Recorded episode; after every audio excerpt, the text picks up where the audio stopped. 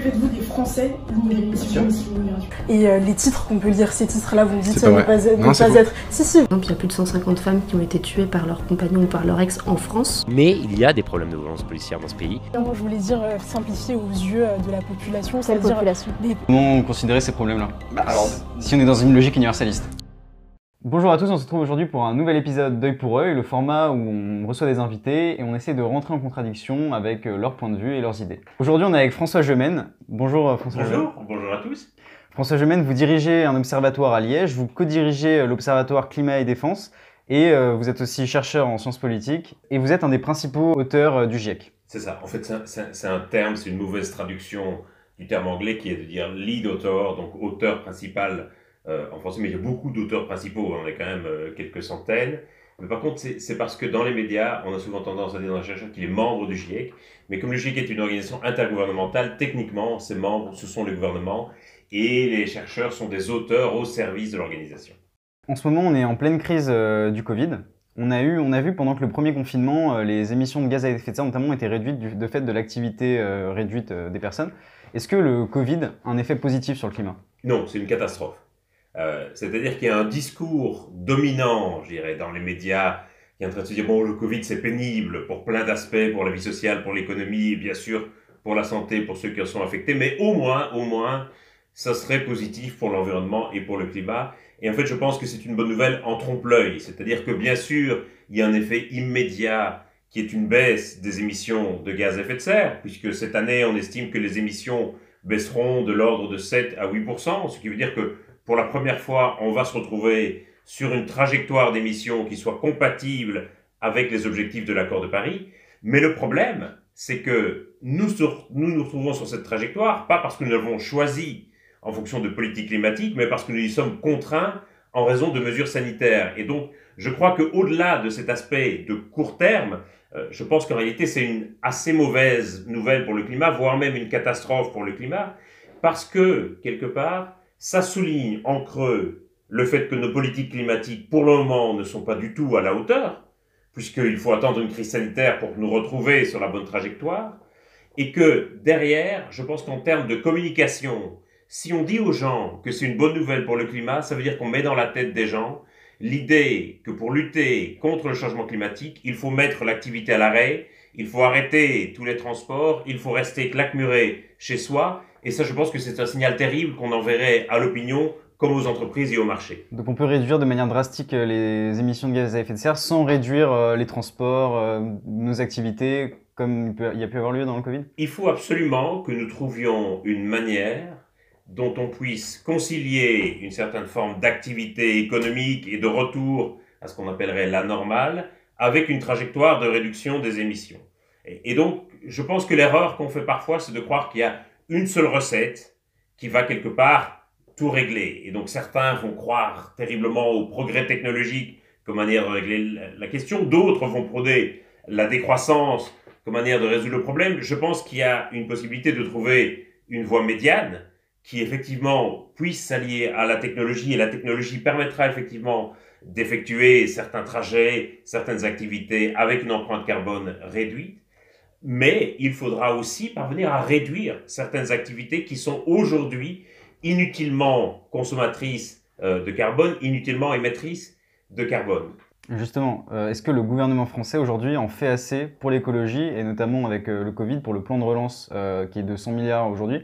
Est-ce que le, gouvernement français en fait assez? Je crois qu'il y a 30 milliards qui sont dédiés à l'écologie. Est-ce que le gouvernement français en fait assez?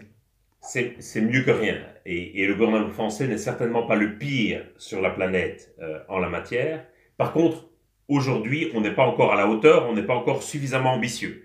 Donc ça dépend si on veut voir le verre à moitié plein ou à moitié vide. Si on veut le voir à moitié vide, on dira le gouvernement n'en fait pas encore assez, on n'est pas encore du tout à la hauteur sur une trajectoire qui permette de respecter les objectifs d'un accord qui a quand même été signé à Paris il y a cinq ans.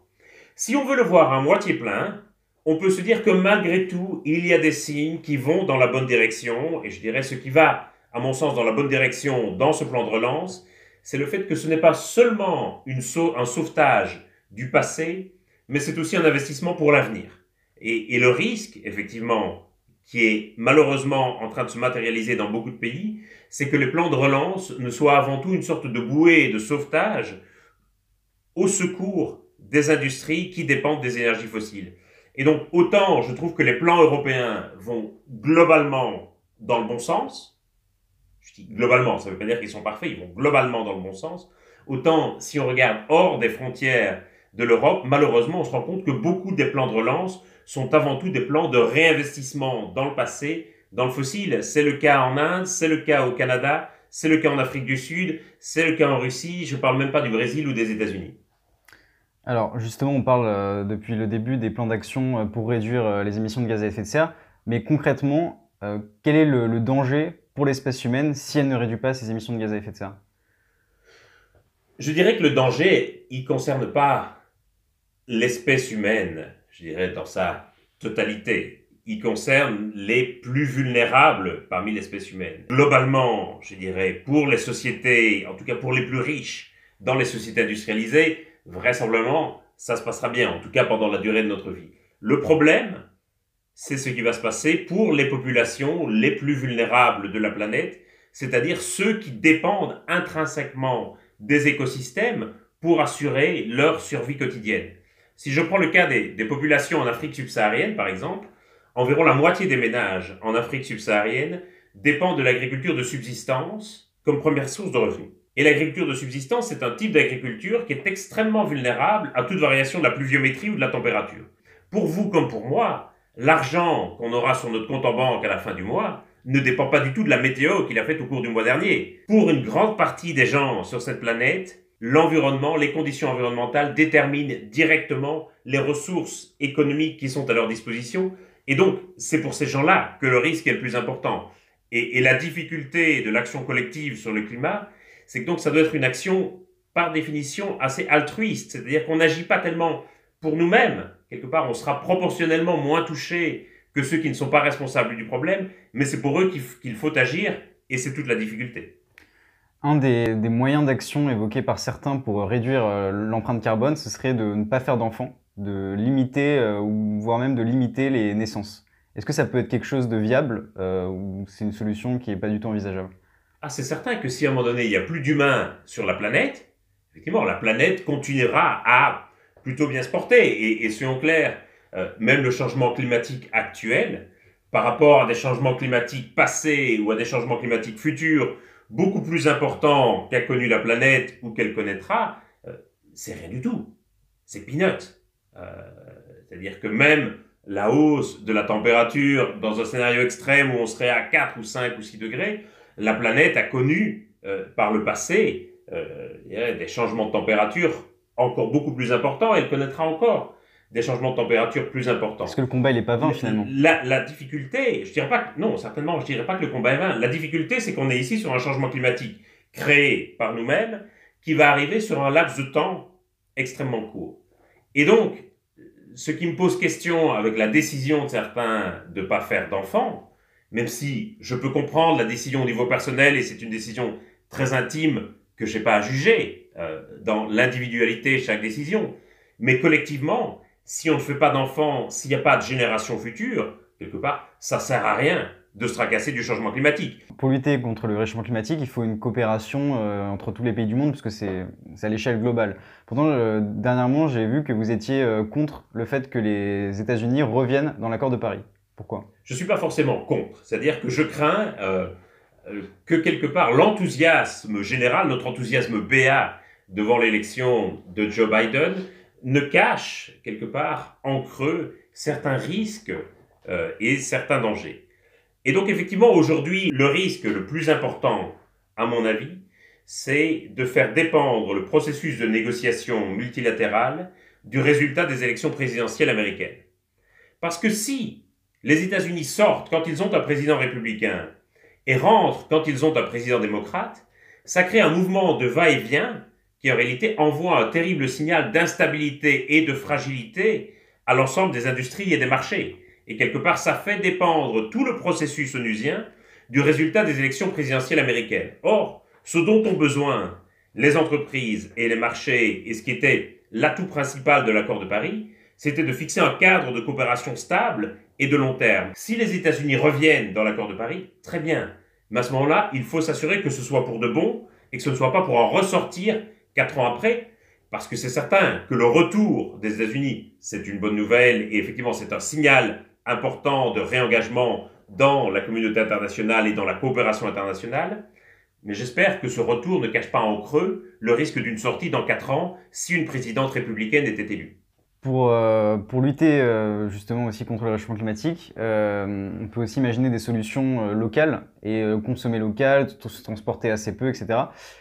pourtant aussi, j'avais vu que vous étiez pour l'ouverture des frontières et les déplacements, enfin, les du coup qui contribueraient au réchauffement climatique.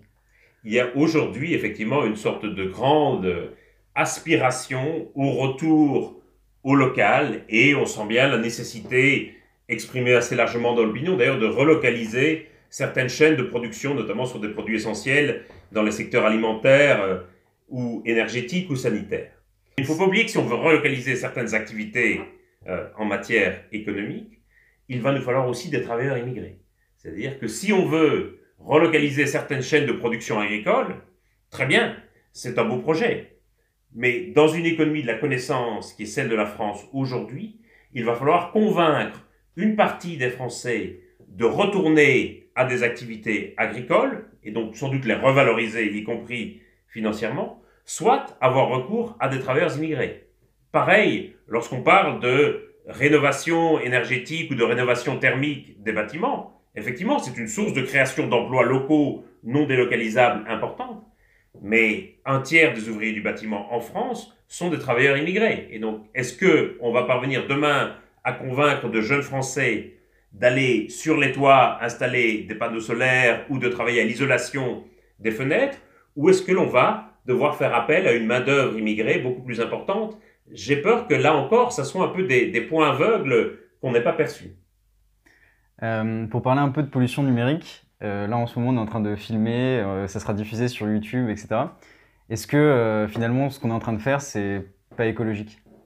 Ah oui, forcément, toute activité humaine, quelque part, a une empreinte carbone. Et donc, je pense que ce qu'il faut pouvoir se demander, c'est dans quelle mesure l'empreinte carbone qui est associée à chaque activité est utile ou pas, ou pourrait être euh, quelque part résolue par d'autres moyens.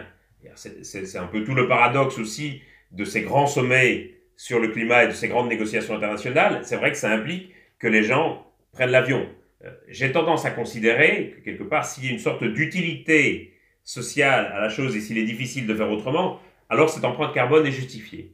Et, souvent, le problème que j'ai avec la, la, comptabilité carbone, c'est qu'on va pas du tout s'interroger sur l'utilité sociale des émissions. C'est-à-dire qu'on va considérer que une tonne de CO2 égale une tonne de CO2. Mais c'est pas vrai. C'est-à-dire que aujourd'hui, si vous prenez l'avion pour aller faire un week-end de shopping à New York, ou si vous prenez l'avion pour aller passer un an comme étudiant d'échange dans une université américaine, c'est la même empreinte carbone, mais c'est évidemment pas la même utilité sociale de votre vol. Et donc je crois qu'il faut pouvoir quelque part se poser la question de l'utilité sociale de ce qu'on fait. Et j'espère qu'avec cette émission, qui effectivement va engendrer une empreinte carbone, euh, on, va aussi pouvoir toucher certains publics, faire, faire réfléchir différemment certaines personnes, les sensibiliser à des enjeux qu'ils n'avaient peut-être pas perçus mais c'est aussi l'occasion, quelque part, d'aborder la question de euh, l'empreinte carbone du numérique, qui est, considérable. À peu près 60 euh, à 65% de la bande passante d'Internet est utilisée par des vidéos, que ce soit des vidéos en streaming ou des vidéos qui sont stockées sur des serveurs. Et je suis toujours un peu frappé du fait que les gens ne réalisent pas l'empreinte carbone de ça. Je suis toujours frappé, par exemple, du nombre de jeunes qui n'ont plus la télé, et qui regardent la télé sur leur ordinateur en streaming ou sur YouTube et qui pensent faire un geste écologique avec ça. Ou le nombre de gens qui, au pas de leurs emails, mettent encore n'imprimer cet email que si nécessaire, penser à l'environnement. Enfin, cet email sera imprimé sur du papier issu de forêts gérées durablement et l'empreinte carbone d'un email imprimé, stocké et puis effacé du serveur est bien moindre que celle d'un email qui sera stocké sur un serveur pendant des années et des années. On en parlait au début euh, avec le, Covid, le fait que l'activité avait plus ou moins cessé. Est-ce que finalement la solution ultime pour euh, réduire drastiquement les émissions de gaz, à effet de serre serait justement euh, d'arrêter toutes nos activités, un peu comme le prédisent les collapsologues? Ah c'est sûr, c'est sûr que si on arrête toutes nos activités, à un moment donné, notre empreinte carbone se réduit drastiquement. À quoi est-ce que cela sert? Qu'on soit sur Terre si on est sur Terre juste pour survivre et plus pour vivre et donc la question... Pour imaginer une société euh, qui vivrait... Euh, en autarcie complète, euh, bien sûr. Mais je, je crois qu'il est possible de trouver des trajectoires, je dirais, d'émissions, qui soient compatibles, quelque part, avec une certaine forme d'activité, y compris d'activité sociale et économique, et de garder la Terre habitable pour les plus vulnérables. L'enjeu, c'est pas tellement de plus émettre de dioxyde de carbone du tout et de plus émettre d'émissions du tout.